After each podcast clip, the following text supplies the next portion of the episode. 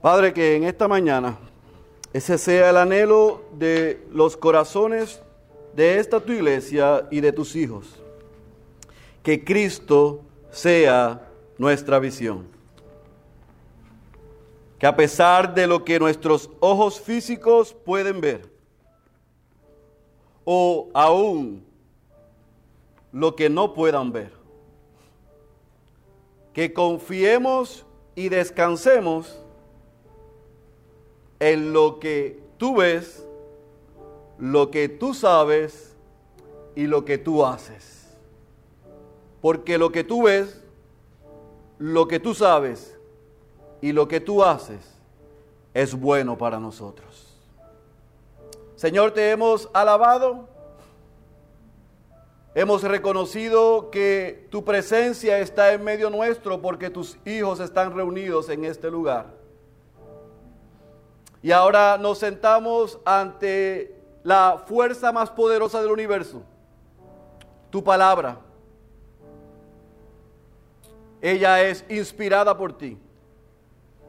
Ella es infalible e inerrante.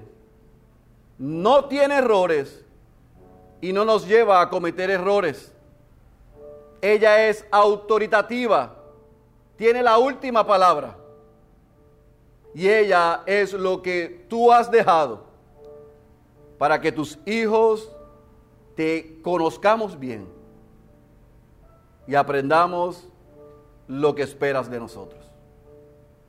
Por eso al sentarnos y abrirla, leerla, explicarla, confiamos que tu espíritu la aplica a nuestras vidas. Señor, te rogamos que edifiques hoy a tu iglesia, que salves a los perdidos. Y te pedimos por los hermanos y hermanas que hoy no nos acompañan porque están convaleciendo de salud. Te pedimos que tú restaures la misma y que pronto puedan regresar a casa. Señor, háblanos en esta mañana. Te rogamos que no permitas que salgamos por esas puertas de la misma manera en que hemos llegado. Nosotros aquí al frente no conocemos lo que mis hermanos y mis hermanas están pasando. Pero nosotros desde aquí nos unimos y clamamos y te rogamos que nos hables. Háblanos, Señor, de manera especial y contundente corrígenos si nos tienes que corregir. Recuérdanos que nos amas en Cristo y que salgamos con la esperanza del glorioso Evangelio. No importa lo que nosotros hayamos hecho o podamos hacer, lo importante es lo que tú hiciste a través de Cristo en la cruz del Calvario en favor nuestro. Que ese glorioso Evangelio que nos salvó sea el Evangelio que proclamemos y recordemos hasta que tú regreses a reinar desde este lado de la eternidad. Mientras eso pasa, queremos seguir creciendo en tu gracia. Y por eso, Señor, anhelamos que nos hables y te pedimos que todos nuestros sentidos estén alineados a ti.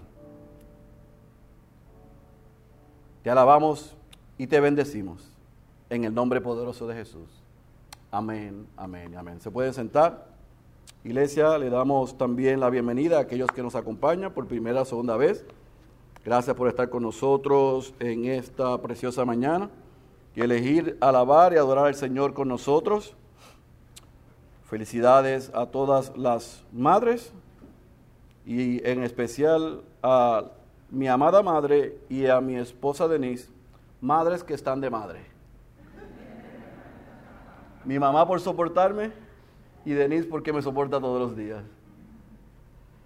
Antes de entrar de lleno al texto en esta mañana, quiero hacer eco a las palabras del hermano Luis e invitar a la iglesia a que no se pierda desde este miércoles el nuevo estudio que vamos a estar haciendo por las próximas seis semanas, el temor al hombre. El temor al hombre si usted lucha con ansiedad, si usted lucha con la autoestima, si usted lucha con la culpa, con la ira, si usted lucha con la depresión, si a usted le importa demasiado lo que piensan otros más de lo que piensa Dios, esta serie es para usted y es para mí. Yo le aseguro, le puedo dar mi palabra, que seis semanas después usted tendrá un entendimiento diferente sobre usted, pero sobre todas las cosas un entendimiento diferente de quién es Dios.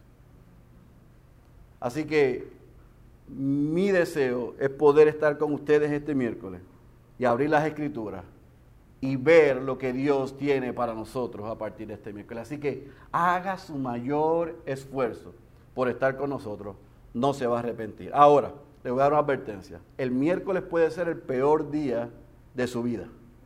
Pueden venir 20 mil problemas, situaciones, cansancio y excusas para no llegar. Y eso es lo que el enemigo va a querer hacer. Así que yo le doy la advertencia desde hoy domingo a que haga lo que esté a su alcance para acompañarnos, porque le aseguro que vamos a ser edificados. Y por último, como dijo el hermano Luis, a los que llegaron después de la oración, dos cosas. Llegue antes de que el servicio empiece para que no se pierda todo lo que estamos diciendo. Y segundo, si usted ve en el área del piso y el altar algunos tapes de colores, no estamos jugando a nada. Simplemente dentro de lo que nosotros hacemos, estamos equipando a la iglesia del Señor y la pasada semana y esta semana estamos grabando una serie de estudios que van a salir a partir de agosto en línea y las facilidades se están usando como estudio eh, durante la semana. Así que por eso están esas marcas, porque ahí van cámaras y equipos que se desmontan y se montan para asegurarnos que todo vaya en su lugar. No obstante, aunque esto va a estar así esta semana, igual que pasado miércoles, nos vamos a reunir como quiera aquí. Así que no estamos diciendo que por esto no nos vamos a reunir el miércoles. El miércoles estamos nuevamente aquí. Amén. Esta semana, este fin de semana, fue el fin de semana de graduaciones para los bautistas del sur. Dicho sea de paso, felicitamos nuevamente a nuestros asistentes pastorales porque completaron casi, casi, casi la primera parte de la carrera. Digo casi, casi porque esta semana tienen clase y la otra tienen que presentar su trabajo final, pero les dieron el diploma anticipadamente. Pero sin embargo, si en dos semanas no presentan un buen proyecto, yo le quito los diplomas. No, mentira. Pero fue un, fin de semana de graduaciones. Ellos estuvieron en Kansas City, este servidor estuvo en Fort Worth, Texas. Y dentro de la ceremonia de graduación en el seminario de Southwestern, donde yo sirvo, eh, fue hermoso. Habían 250 graduados en una capilla gigantesca. Imagine, con 250 graduados habían esposos, esposas, padres, pero también habían qué? Hijos. Así que dentro del el protocolo de las graduaciones, lo que somos facultad, desfilamos antes de iniciar los actos protocolares.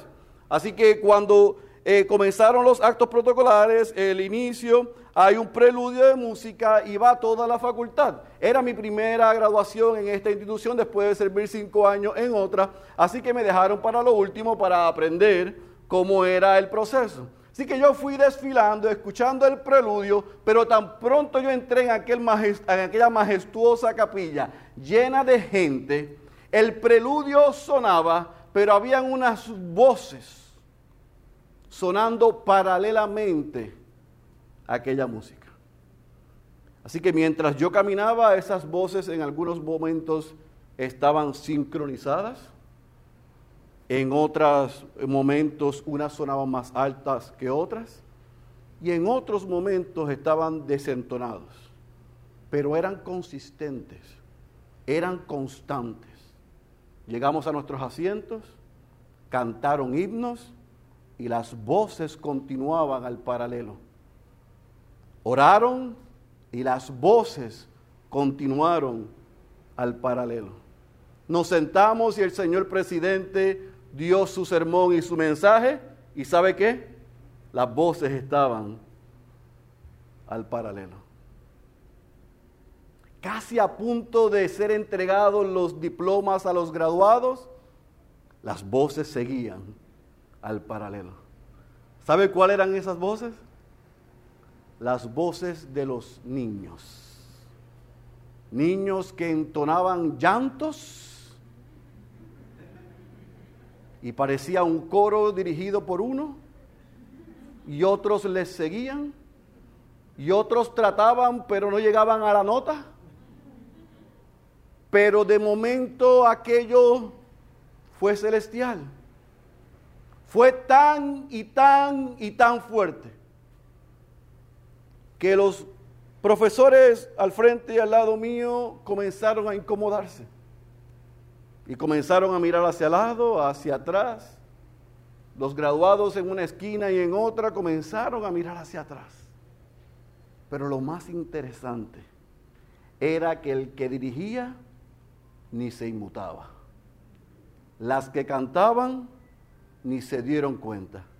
El doctor Greenway dio su sermón y no notó lo que a todas luces se escuchaba a leguas. Y mientras todo eso pasaba, yo disfrutaba el paisaje. Miraba la incomodidad de unos el malestar de otros, podía leer los pensamientos de los que estaban a mi lado. Pero mientras eso pasaba, yo me preguntaba, ¿por qué nos molesta tanto el que los niños sean niños?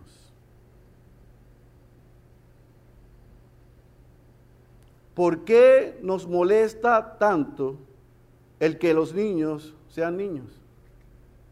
y providencialmente, ni porque lo hubiéramos planeado, hoy vamos a hablar en el día en que el mundo celebra las madres y dos días después de aquel evento majestuoso en aquella capilla, Jesús nos va a hablar en esta mañana de su actitud hacia los niños y la actitud que deberíamos aprender nosotros de ellos. Por eso te pido que vayas a tu Biblia, al Evangelio según Marcos. Y vamos a leer en esta mañana el capítulo 10, desde el versículo 13 al versículo 16, y vamos a ver hoy al rey y los niños. Marcos capítulo 10, versículo 13 al 16, vamos a ver al rey y los niños. Y en lo que usted encuentra el texto, recordemos dónde dejamos a Jesús la semana pasada. Si usted no estuvo aquí, le recomendamos que vaya a nuestro canal en YouTube o en SoundCloud o en Spotify o en Apple iTunes y escuche el mensaje. Porque Jesús atendió el importante tema del matrimonio a la luz del divorcio.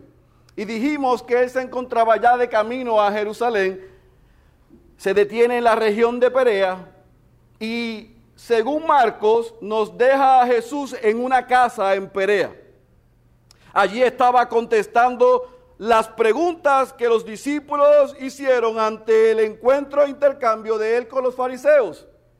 Y de momento, dice Marcos, que al terminar esa conversación, mire lo que sucede. Versículo 13 al versículo 16, vamos a leer Vamos a orar para pedir la asistencia del Espíritu para el predicador y para ustedes y comenzamos a trabajar. Marcos capítulo 10, versículo 3, ¿está conmigo? Dice la santa y poderosa palabra de nuestro Señor. Y le traían niños para que los tocara. Y los discípulos, subraye, los reprendieron. Pero cuando Jesús vio esto, se indignó y les dijo, dejad que los niños vengan a mí, no se lo impidáis porque de los que son como estos, subraya esa expresión, es el reino de Dios. En verdad os digo, el que no reciba el reino de Dios, y subraye, como un niño, no entrará en él. Y tomándolos en sus brazos, los bendecía, poniendo las manos sobre ellos. Vamos a orar. Padre, acabamos de leer estos versículos y reconocemos que no los podemos explicar y jamás aplicar sin el auxilio de tu Espíritu. Por eso te rogamos que ayudes al predicador pero que sobre todas las cosas ayudes a tu iglesia y que a través de la exposición de tu palabra, tu espíritu nos haga ver lo que nos quieres enseñar en esta mañana y sobre todas las cosas te rogamos que salves a los perdidos. Háblanos, Señor, estamos listos. En el nombre poderoso de Jesús.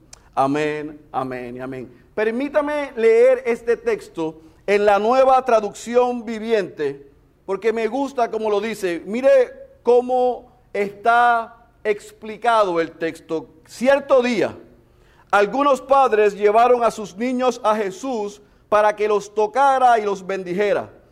Pero los discípulos, discípulos regañaron a los padres por molestarlo. Cuando Jesús vio lo que sucedía, se enojó con sus discípulos y les dijo, dejen que los niños vengan a mí, no los detengan, pues el reino de Dios pertenece a los que son como estos niños. Les digo la verdad, el que no reciba el reino de Dios como un niño, nunca entrará en él. Entonces tomó a los niños en sus brazos y después de poner sus manos sobre la cabeza de ellos, los bendijo. Lo que acabamos de leer, escuche bien iglesia, es más que una historia para la canción Jesus Love Me. Jesús me ama, yo lo sé. Esta porción tan corta ha sido mal interpretada en la historia de la iglesia. Han hecho lo que le da la gana con estos cuatro versículos.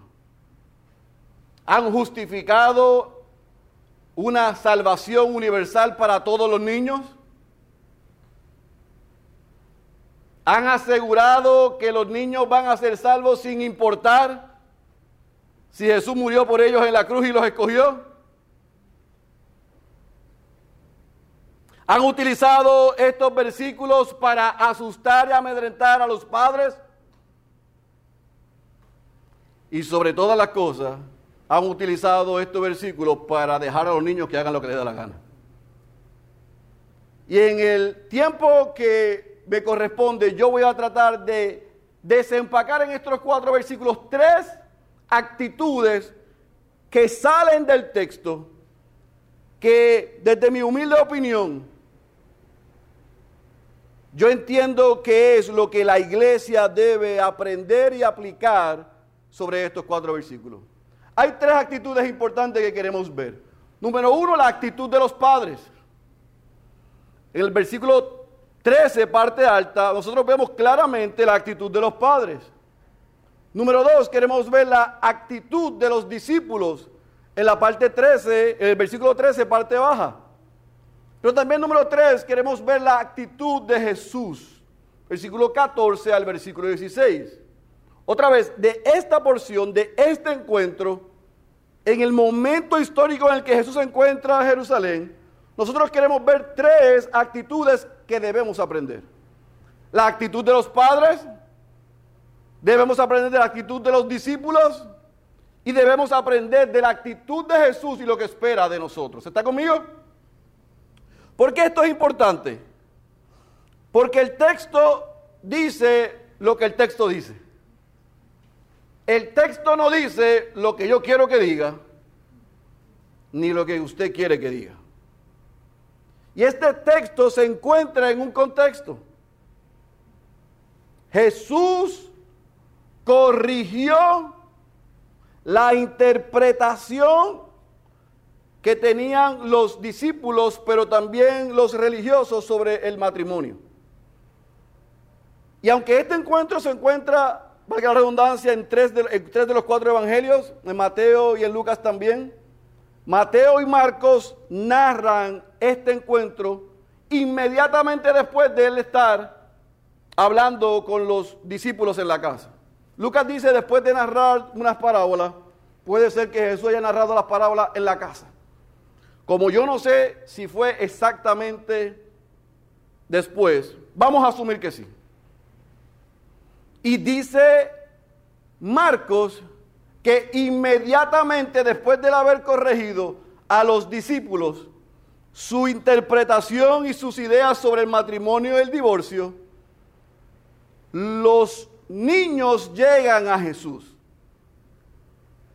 los infantes llegan a Jesús. Lucas dice, los niños muy pequeños llegan a Jesús. En otras palabras, esos niños no vinieron solos. Así que llegaron a Jesús a través de quién? De sus padres. Así que lo, primero que queremos observar, que Jesús donde quiera que hubiese estado, vamos a asumir que estaba en la casa, llegaron los padres a llevar sus niños. Y evidentemente por lo que el texto nos dice, tanto en Mateo y en Lucas como Marcos, eran niños pequeños. Versículo 16 nos dice que los toman el brazo. Y aunque podemos decir infantes y niños desde recién nacidos hasta 12 años, yo estoy casi seguro que se refiere a niños muy pequeños, recién nacidos, bebés, párvulos, quizás como Ana, Lucas, Sara y bebés. Así que los padres llevaron los niños a Jesús.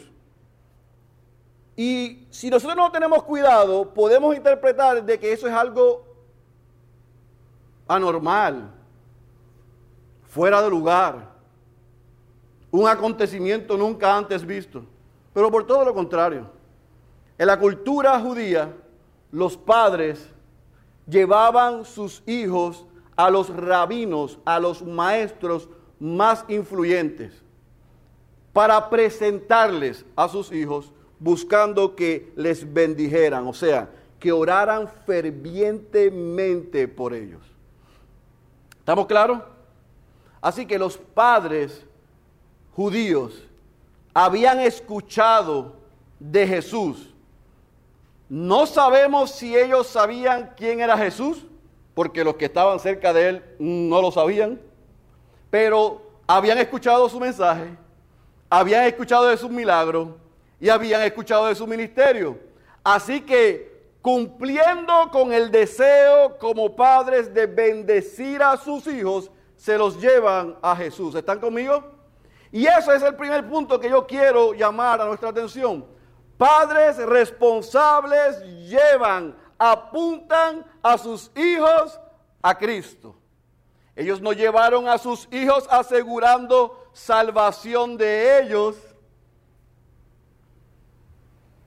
era imposible, pero sí estaban buscando que tuvieran esa experiencia para que cuando fueran mayores ellos le dijeran, si eras recién nacido bebé no lo vas a recordar, pero si estabas como Lucas o como Sara o como Hannah probablemente sí. Y le iban a poder decir, ¿recuerdas aquel día en que Jesús te sentó en su falda e impuso su mano sobre ti? y oró fervientemente por ti. Así que los padres, uno, apuntan a Cristo. ¿Están conmigo? Dos. Mientras esa hermosa escena estaba a punto de darse, los genios de la insuficiencia lo quisieron impedir. Ay, pastor, eso suena fuerte. Sí, es fuerte porque hay un patrón repetitivo en la vida de los discípulos de impedir que el ministerio de Jesús se cumpliese. No es la primera vez que ellos tratan de detener que a lo que vino Jesús se cumpliese. Había multitudes, Jesús ministrándole, y a la hora de comer ellos dijeron, ¡eh, eh! Váyanse, no molesten, aquí no hay cama para tanta gente, no hay comida. Hace dos semanas Jesús anuncia su muerte y ellos están luchando y peleando. ¿Quién va a ser el mayor cuando Jesús no esté? Juan, que había bateado de mil, se ponchó diciéndole con orgullo, Jesús, ¿sabe qué? Había uno predicando tu nombre y sacando demonios y se lo impedimos. Y él estaba orgulloso de eso. Jesús le dijo, bendito. ¿Cómo que eso los impide si nadie puede hacer eso si no es en mi nombre? Así que con las mejores intenciones de ellos eran que insuficientes. No podían captar todavía quién era Cristo, el rol de lo que vino y aceptar lo que eran ellos. Y así nos pasa a muchos. Y yo espero que en esta mañana el Señor destruya nuestra arrogancia y nuestro orgullo y podamos reconocer nuestra insuficiencia para ser como niños. Porque cuando los niños llegaron a Jesús, estos lo trataron de impedir. ¿Y qué fue lo que le dijeron a los niños? No pasen. No. Ellos impidieron a quién? A que los padres hicieran lo que los padres debían hacer. ¿Están conmigo? Los padres estaban cumpliendo con su responsabilidad, con un anhelo y deseo de llevarle sus hijos a Jesús, pero los discípulos lo impidieron. Ahora, yo siempre trato de ser justo con la verdad. Y vamos a ser justos con los discípulos. Aunque ellos no lo captaban, aunque ellos no lo entendían, aunque sus ojos estaban completamente ciegos a la luz de la verdad de quién era el Dios encarnado que estaba delante y al lado de ellos, había algo en el contexto cultural de la sociedad judía, pero también romana, que es importante considerar. Y es que igual que las mujeres, los niños eran qué? Una molestia. Los, los niños eran un problema. Cualquier similitud con el día de hoy es pura coincidencia. Porque hoy los niños le molestan a los padres, a los tíos, a los abuelos y a la iglesia, desafortunadamente. Pero en aquel momento los niños no tenían ningún valor. Déjeme decirle más, para que usted tenga idea de lo que significaba en aquel momento cultural los niños. Ellos estorbaban, ellos molestaban, ellos se sentían como una carga. Cuando los niños salían con algún impedimento o catalogado como defecto, los abandonaban. Si salían con algún grado mental, los convertían en gladiadores para salir de ellos. Pero las niñas, cuando nacían, si los padres esperaban niños, y está registrado, tanto en la cultura judía como en la cultura romana, desechaban a las niñas. Porque si esperaban niños, ¿qué vamos a hacer con una niña? Esas niñas que eran recogidas, ¿sabe lo que terminaban haciendo con ellas? Prostituyéndolas, haciéndolas esclavas.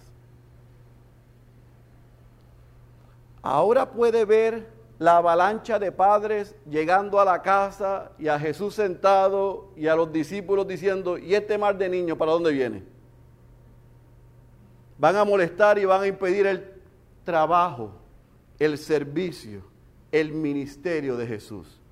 Por un lado vemos la actitud de los padres creyendo y apuntando, yo no sé quién es este maestro, pero nosotros queremos que nuestros hijos sean bendecidos por él tiene algo diferente. Por otro lado, los que están cerca del maestro quieren correr con la corriente y la cultura, cultura y impedir, e impedir que los niños se acerquen a Cristo, impedir que los padres cumplan con su responsabilidad. ¿Están conmigo hasta ahí? Ahora, ¿qué sucede del versículo 14 al versículo 16? Vamos a leerlo exactamente como está en el texto porque yo les he tratado de ver, de darle a ustedes el contexto de la realidad y el cumplimiento de la responsabilidad de los padres, la nefasta actitud de los discípulos que se dejaron llevar por la corriente de la cultura y mostraron que todavía no entendía, mostraron su insuficiencia y su incapacidad. Pero número tres, vemos la actitud de Jesús. Versículo 14. Pero cuando Jesús vio esto, se indignó y les dijo, dejad que los niños vengan a mí. No se lo impidáis, porque de los que son, y eso se lo mandé a subrayar ahorita, yo quiero que lo circule ahora, los que son como estos. Yo sé que alguna persona dice de los tales, pero de los que son como estos. Es no es será, es el reino de Dios. Versículo 15, en verdad os digo, el que no reciba el reino de Dios como un niño, no entrará en él. Y tomándolos en sus brazos los bendecía poniendo las manos sobre ellos. Jesús hace la diferencia. Los padres van a cumplir su responsabilidad. Los discípulos se, la quiere, se lo quieren impedir. ¿Y qué sucede? Jesús hace la diferencia. Y yo quiero que usted note que el versículo 14 utiliza la palabra indignación. En otras palabras, Jesús de qué? Se molestó. Esa expresión es repetida pocas veces en los evangelios. Jesús no se molestó muchas veces, pero cuando se molestó y se indignó era porque lo que se supone que sucediese, ¿qué pasó? No estaba sucediendo que cuando se supone que los que estaban cerca de él entendiesen y no entendía, se indignaba, se molestaba. Que cuando los fariseos y los religiosos creían que tenían algo contra él y que eran más listos que él, se molestaba. Usted es un hombre de Dios. Gracias.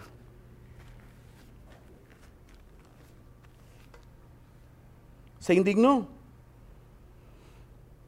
Esa indignación, esa molestia y ese coraje tiene una razón de ser y esto yo creo que es el clímax de este encuentro.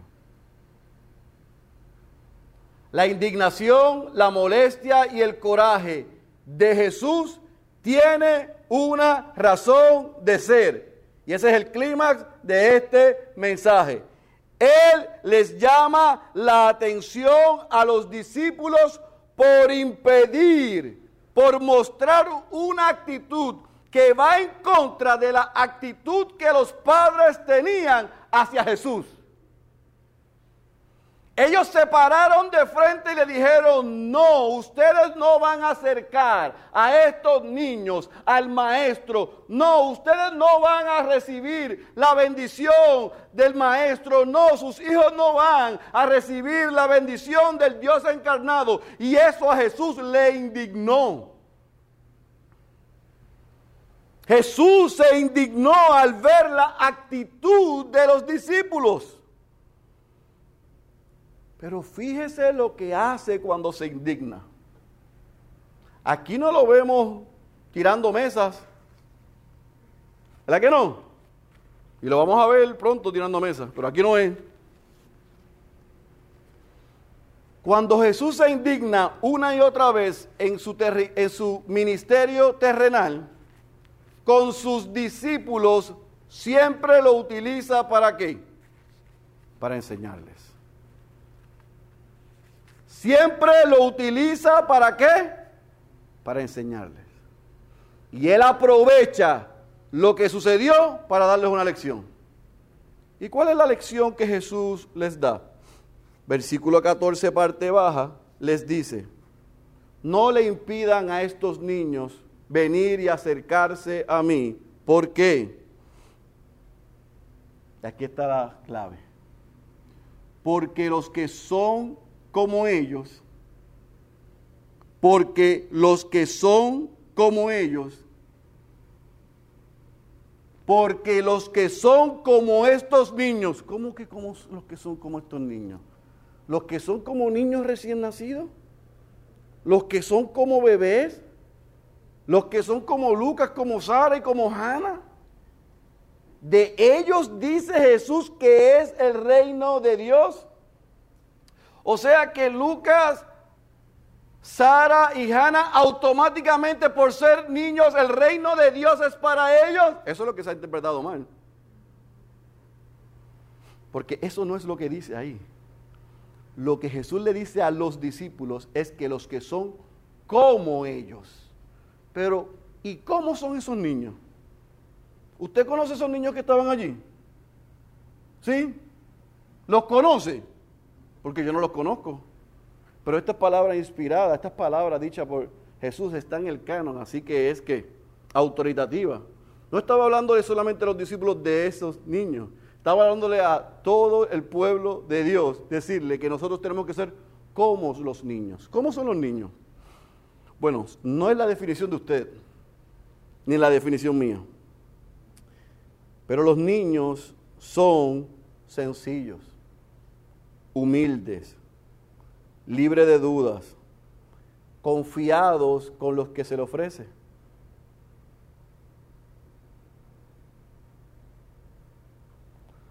Los niños no tienen doble agenda.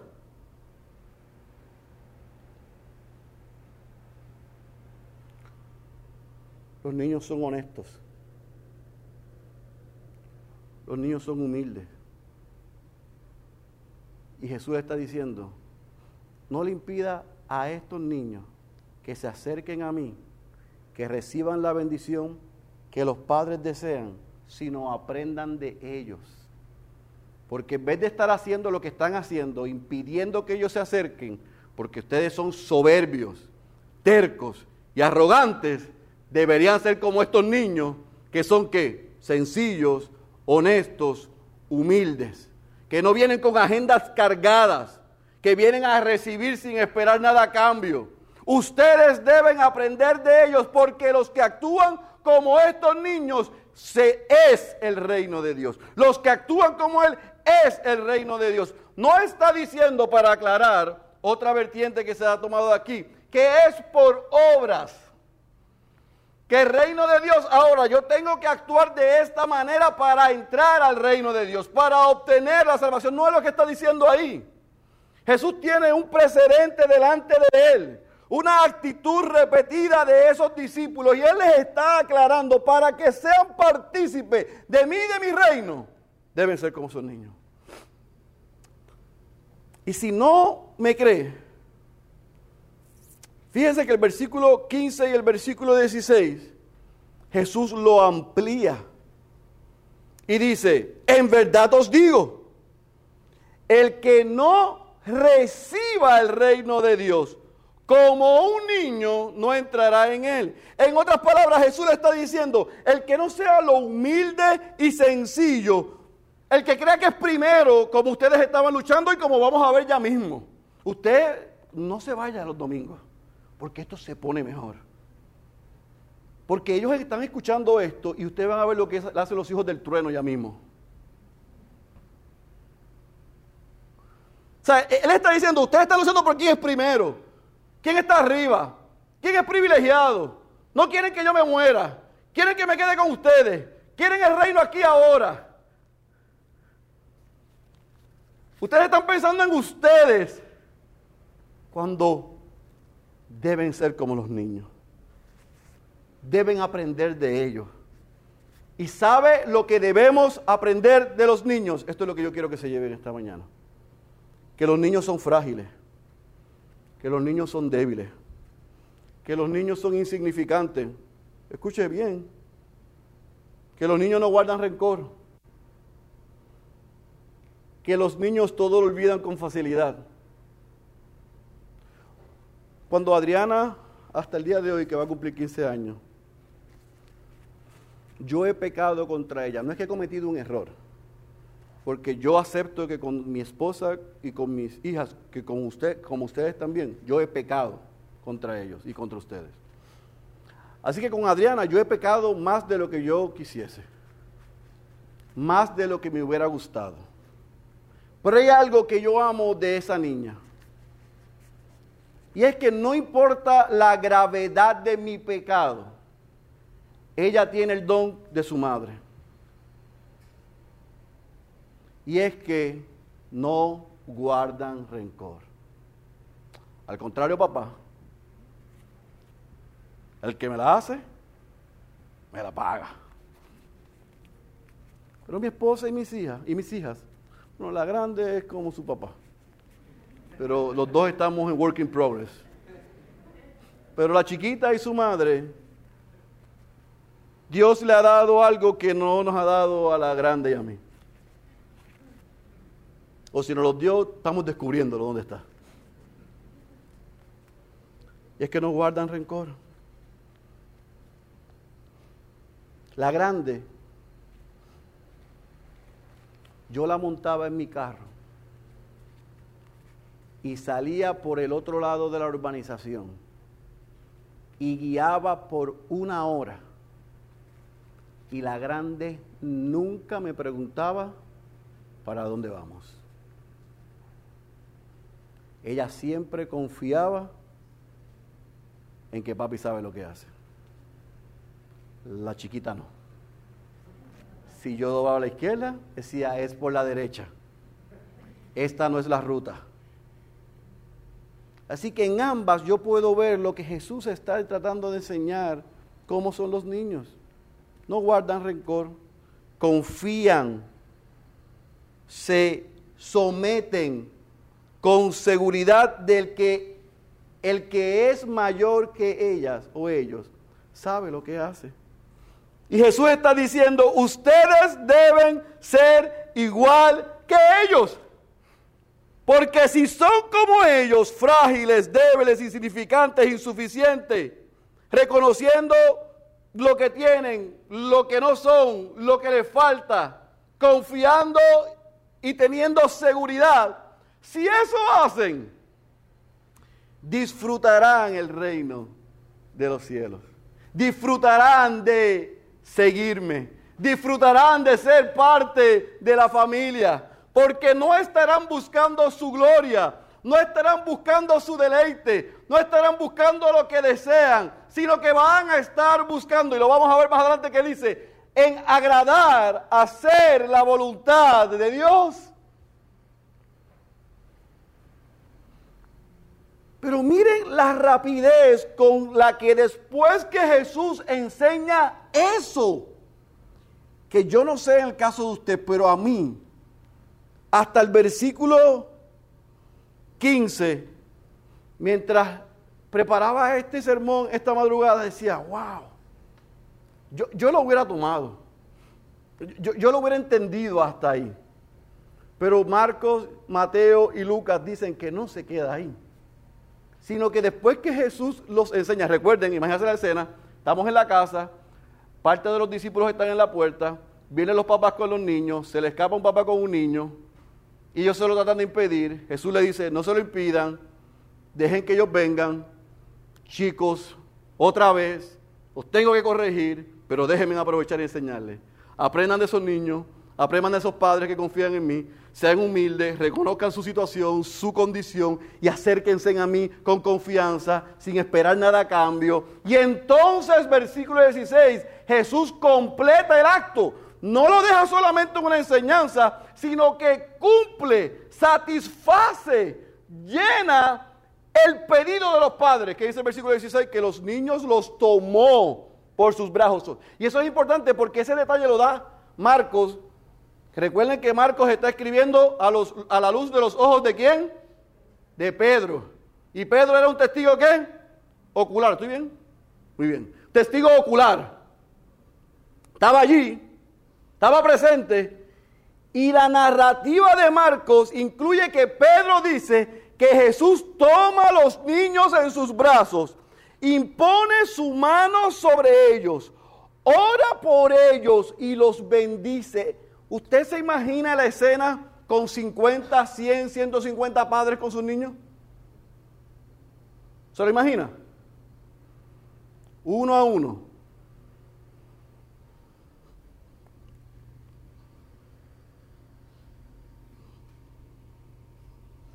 ¿Cómo se llama? ¿Cuántos meses tiene? ¿De dónde son ustedes? Vamos a orar por él.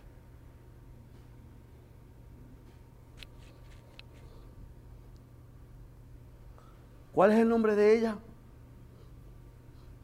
¿Cómo te llamas? ¿Cuántos años tienes? No, no te asustes. Yo soy Jesús. Déjame orar por ti. Traigan a los gemelos.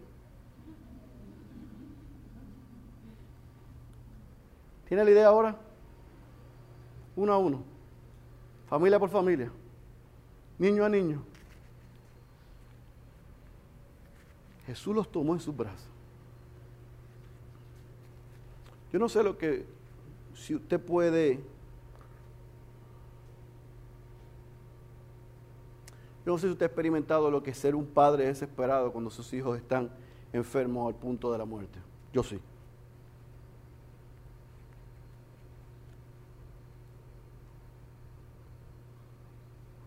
Tuve a mi, hija pequeña en, en mi falda, 31 de diciembre 2009, dos años, y ella dejó de respirar.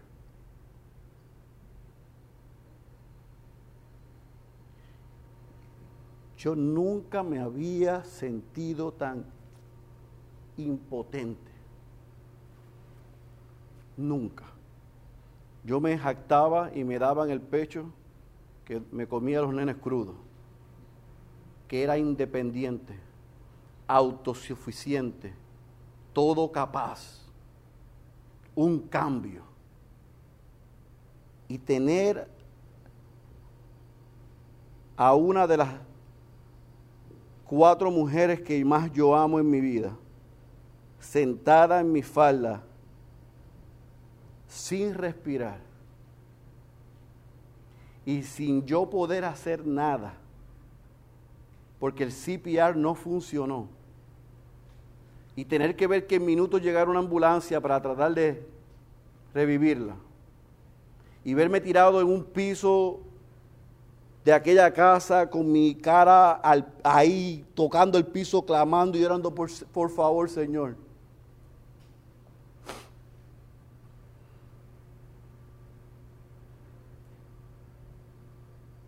Y ver cómo Dios, en su soberana providencia, la levantó.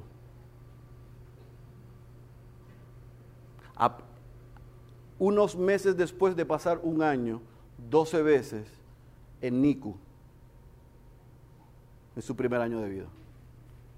Yo no sé si usted puede entender el grado de desesperanza que tiene un padre e impotencia ante ver a sus hijos en necesidad. Pero yo puedo imaginar a aquellos padres con una idea gris todavía no muy clara de quién era ese maestro, pero deseando llevarle a sus hijos para que los bendijera.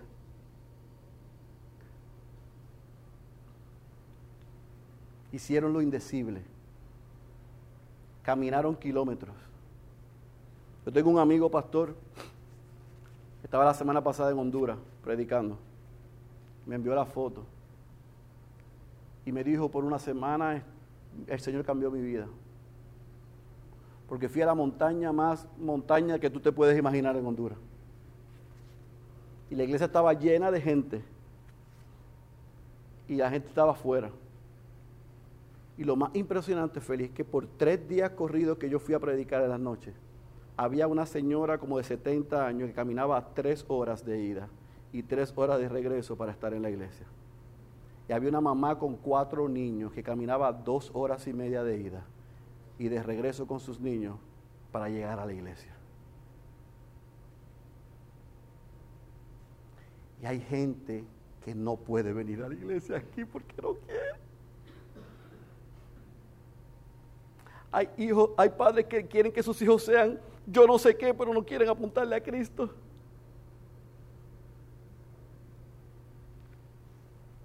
¿Sabe que hay más mundo que esta islita? Hay más verdad que este 100 por 35. Nosotros somos privilegiados. Y aquellos padres se pararon en aquella puerta y esperaron todo lo que tuvieron que esperar en toda aquella incomodidad, tomase lo que tomase, aun cuando se lo impidieron, porque deseaban que sus hijos fuesen bendecidos por el Maestro. ¿Cuánto esfuerzo estás haciendo tú y yo para que nuestros hijos escuchen al menos de Jesucristo?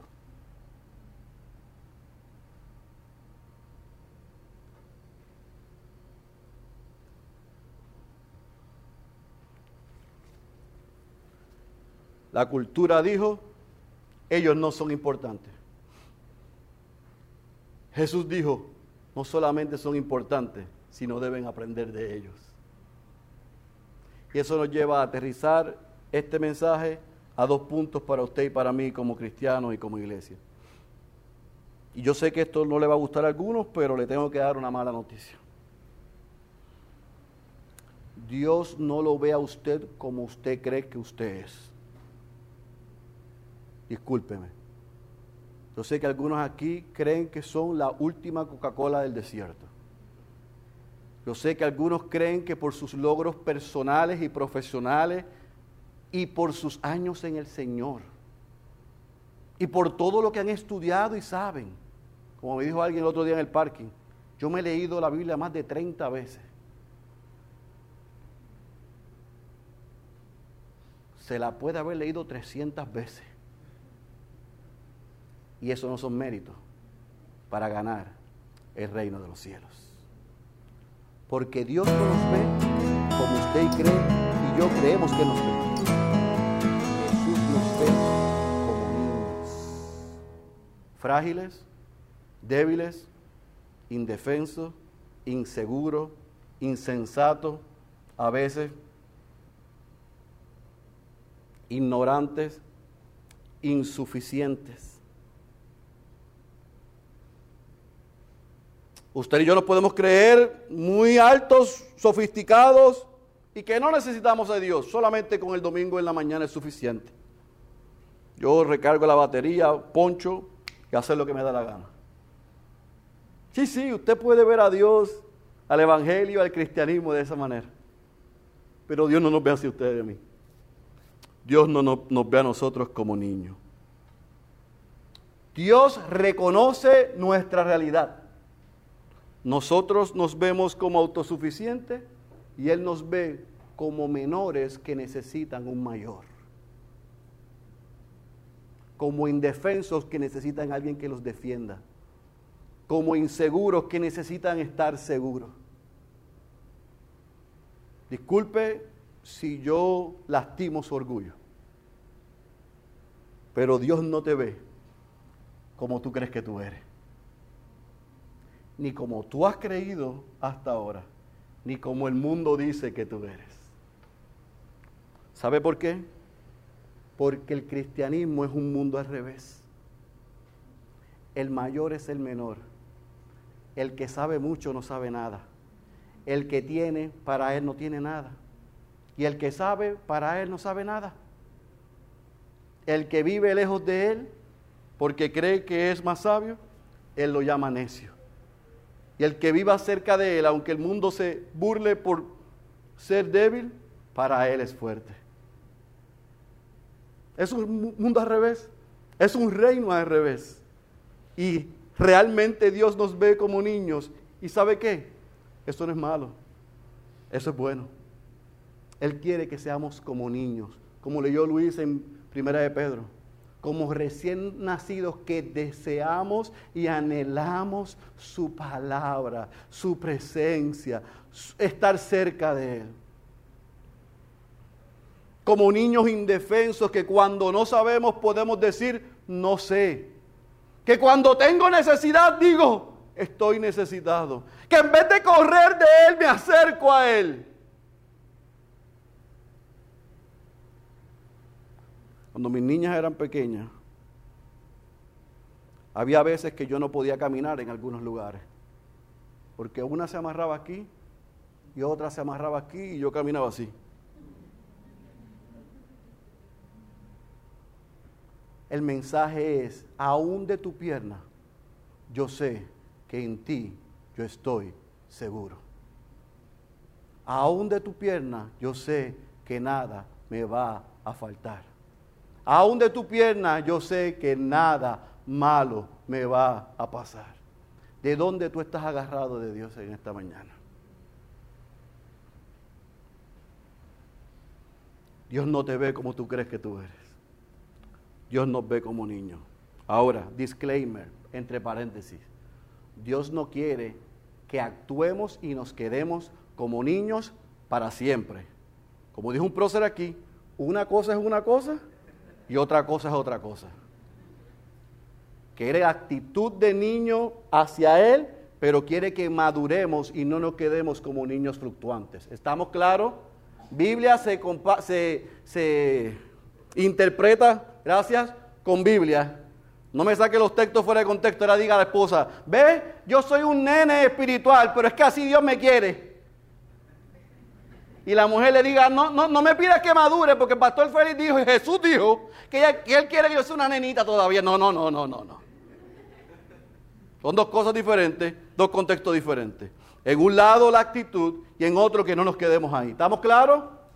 Para que no me cite mal. Así que Dios quiere que los menores dependamos del mayor y ese mayor es Dios. Así que Dios nos ve como niños y nos invita para cerrar que evaluemos tres actitudes. Yo quiero que veamos tres actitudes a evaluar. Número uno, padres, por todas las misericordias, aprendamos de la actitud de aquellos padres hacia nuestros hijos. Le voy a decir algo, sus hijos no necesitan la, casa más grande, el juego de cuarto más grande, las Stephen Curry, porque las LeBron James no sirven, las Stephen Curry más caras, las Stephen Curry más caras, ellos no necesitan eso. Si en la providencia de Dios usted le puede dar buenas cosas, désela. Pero eso no lo va a llevar al cielo. En mi experiencia de casi 20 años de pastor, los niños que han tenido todo lo físico me han dicho una y otra vez que cambiaban todo lo físico por calidad y tiempo con sus padres. Yo cambiaba el par de tenis, la mensualidad del colegio, el carro que me regalaron a los 16 sin saber guiar, pero me lo regalaban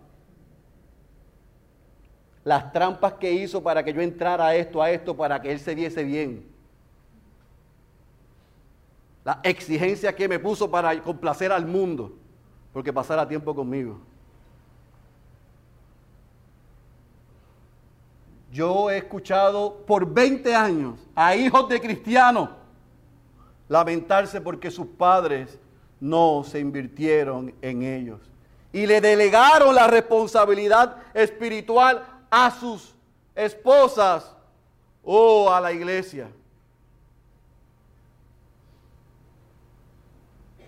Papás, tú eres el sacerdote de la casa. Yo soy el sacerdote de la casa y Dios nos va a pedir cuenta a nosotros por nuestros hijos, no a nuestras esposas. Ahora, mamá, en este día, el que papá sea el sacerdote, déjalo ser sacerdote. Ayúdalo, ora por él y sé ayuda idónea. Tú no eres tan llamada a ser ni la pastora de la casa ni la sacerdotisa de la casa. Tú estás llamada a ser ayuda idónea, mujer sabia, que edifica la casa. Pero también tienes una responsabilidad espiritual sobre tus hijos. Y si papá no la cumple, cúmplela tú. Ora por tus hijos. Léele la palabra. Que te vean orar por ellos. Apúntales a Cristo. Porque un día nuestros hijos, nosotros, todos estaremos delante de la presencia de Dios. yo tengo una noticia para ti, mamá. Si tú haces lo que tienes que hacer, no vas a garantizar la salvación de los hijos tuyos, porque la salvación es del Señor. ¿Estamos claros? Nosotros no salvamos a nuestros hijos, la salvación es del Señor. Pero hay algo que en el día que estén delante de Dios no van a poder hacer. Y hago ecos de las palabras de una de mis mujeres favoritas, Elisa Spurgeon, la mamá de Charles Spurgeon, que dijo, ahora Señor, si mis hijos continúan en sus pecados, no será de ignorancia que ellos perecerán. Y mi alma será un veloz testigo en contra de ellos en el día del juicio si no se agarran de Cristo. Mamá, tu trabajo, papá, tu trabajo es apuntarles al caballero de la cruz, al Dios encarnado, que vivió la vida perfecta, que ellos no van a poder vivir, que recibió la muerte, que iba en su lugar. El Padre lo resucitó entre los muertos para que ellos no solamente puedan arrepentirse de sus pecados, sino recibir no solamente perdón, sino también vida eterna. Entonces, si papá no hace el trabajo, hazlo tú. Si vamos a celebrar el Día de las Madres, celebrémoslo correctamente. El trabajo tuyo como mamá no es solamente lavar ropa, darle de comida, acompañarlos o llevarlos, educarlos académicamente. Tu trabajo es apuntarles a Cristo. Y si papá no lo hace, lo haces tú, pero alguien tiene que hacerlo para que no haya excusa. Esta es la actitud que debemos aprender de esos padres. Número dos, cuidado de tener la actitud de los discípulos. Mire, cuidado de pensar que los niños molestan aquí. A mí no me molesta Hannah. Yo quiero que más adultos canten como Hannah. Eso es lo que yo deseo ver de corazón, con ahínco, con pasión.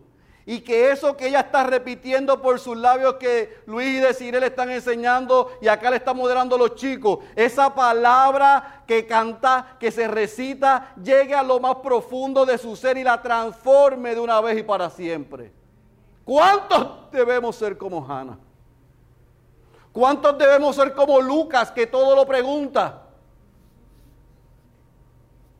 Es hijo de Fernando, así que no puede esperar nada más.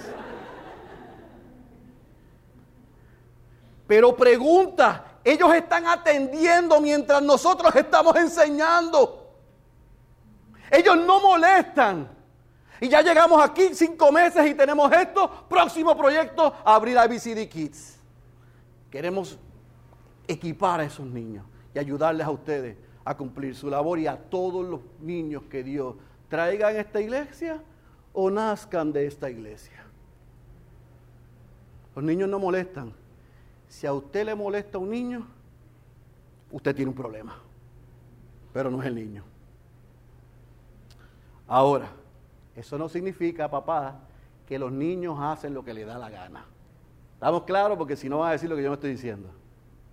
A los niños hay que corregirles e instruirles porque es una muestra de amor. Y ustedes son el representante de Dios en la casa y nosotros en la iglesia. Y este es el cuerpo de Cristo y esto es una casa de orden. Así que a los niños les enseñamos, les educamos, pero también les ponemos orden. Porque si no los disciplinamos, no los amamos. Pero eso no es igual a que ellos molestan. En esta iglesia no molestan. Y llevamos tres años para cuatro y no hemos tenido ministerio de niños, gracias a Dios. Vamos a tener, sí vamos a tener. ¿Cuándo? Cuando podamos. Mientras tanto, sigamos escuchando a Hannah y cante con ella. Y cuando Lucas pregunte, contéstele. Y si no sabe, búsquenlo en la Biblia para que le conteste el próximo domingo. Pero gócese con los regalos que Dios nos ha dado en los niños. Que Dios traiga más niños a esta iglesia. Y número tres, deseemos tener la actitud que Cristo espera de nosotros. Vayamos a Cristo como lo hacen los niños, de forma sencilla, humilde, libre de duda y confiados en lo que Él nos ofrece hoy. Si eres cristiano, revisa tu vida a la luz de estas tres actitudes. Si eres padre, si eres si son padres, ¿estamos actuando como aquellos padres? Iglesia, ¿estamos actuando como los discípulos? Todos estamos actuando como Cristo espera de nosotros. Si una de esas tres está fallando, arrepiéntete, pide perdón y corre a Cristo. Ahí vas a encontrar y vamos a encontrar lo que necesitamos. Pero si tú no eres cristiano, yo estoy seguro que en este sermón tú estás confundido. Yo estoy seguro. Porque dice, bueno, bueno, bueno, espérate, espérate, aquí, aquí. ¿Sabe? Que el que más sabe, el más que, que más desafía, el más que tiene, el más que puede, el más que logra, realmente no tiene ningún valor. Eh, Eso es correcto. Ninguno. El que menos sabe, el que está más necesitado, el que es más vulnerable y el que es más honesto, es el que puede recibir lo que hemos dicho por la pasada hora y decir, Señor, yo reconozco que soy un pecador, que he vivido de espaldas a ti, que he sido soberbio y arrogante, y hoy reconozco que necesito un Salvador. Perdona mis pecados. Reconozco a Jesucristo como Señor y Salvador y te pido que me unas a tu familia. Yo quiero disfrutar de tu reino, pero quiero hacerlo como lo hace un niño. El que tenga oídos para oír, yo ruego que haya escuchado la voz de Dios. Cierre sus ojos, por favor.